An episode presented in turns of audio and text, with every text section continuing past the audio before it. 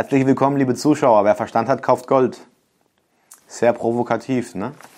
Das haben nicht wir gesagt, das sagt der Focus Money und das ist keine populistische Zeitschrift, sondern das ist wirklich eine sehr angesagte Tageszeitung. Ähm, das ist die Ausgabe vom 31. August 2016.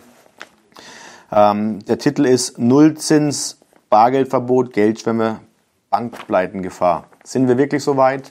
Es ist so, dass wir als Edelmetallhändler sowieso jeden Tag mit dieser Materie zu tun haben und deswegen möchten wir gerne Stellung nehmen, weil wir uns ähm, ja die Zeitschrift deswegen ähm, angeschafft haben, um mal zu schauen, was andere über das Thema Edelmetalle sagen, ob sich das mit unserer Meinung deckt, ob sich das vielleicht auch mit ihrer Meinung deckt.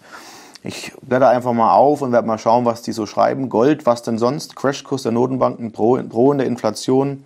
Gelb, das gelbe Metall ist als Versicherung gegen sich ankündigende Krisen alternativlos. Ist das so?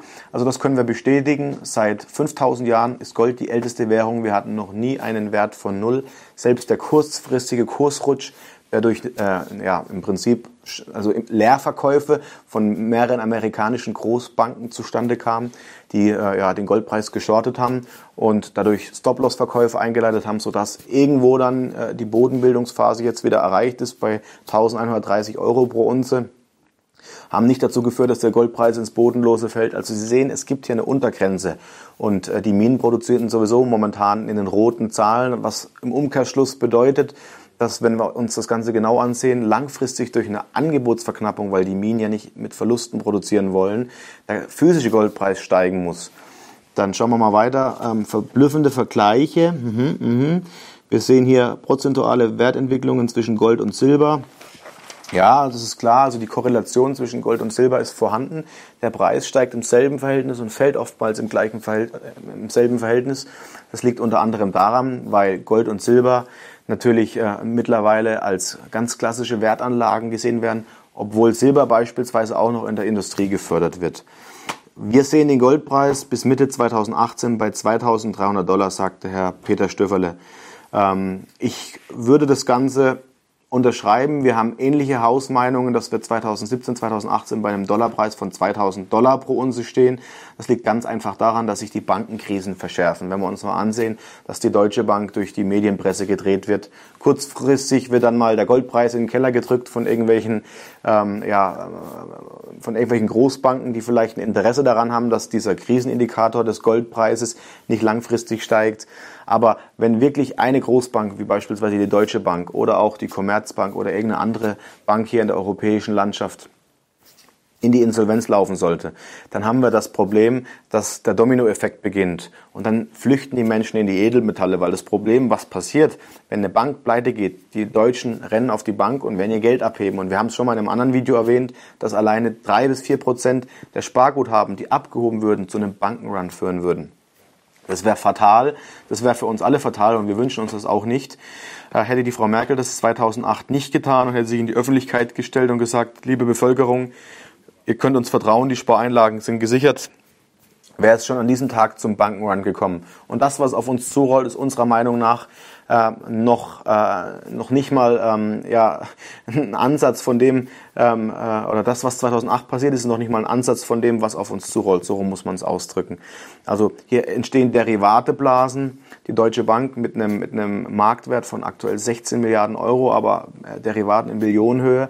Das sind alles Probleme und schwarze Gewitterwolken, die sich hier im Himmel auftun, wo wir persönlich der Meinung sind, dass ähm, das nicht mehr lange äh, Bestand haben kann.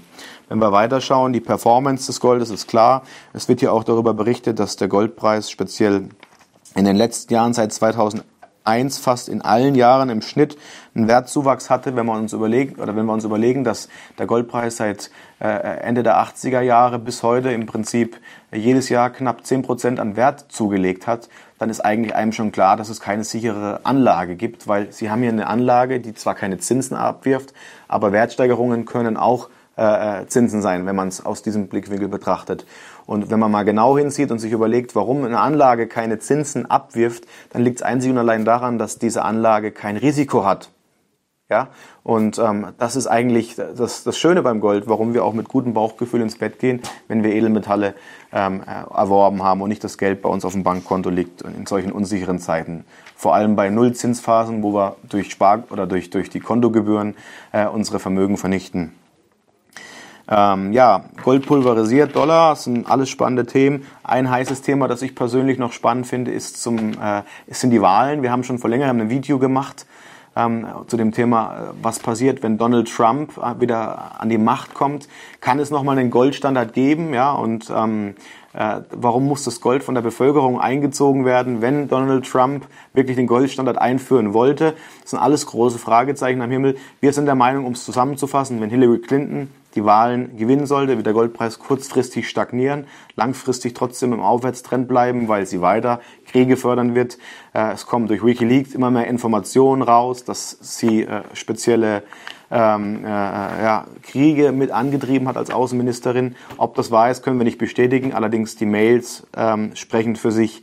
Ja, und Donald Trump, wer ihn mag, oder wer ihn nicht mag, wir beziehen hier keine politische Stellung, aber wir wissen, dass wenn Donald Trump an die Macht kommt, der als Goldbefürworter steht, wird sich tendenziell auch der Goldpreis nach oben bewegen. Das heißt, am Tag der Wahlen im November wird dann der Goldpreis, wenn Trump gewinnen sollte, steigen und wenn die Hillary äh, verlieren sollte, wird er fallen.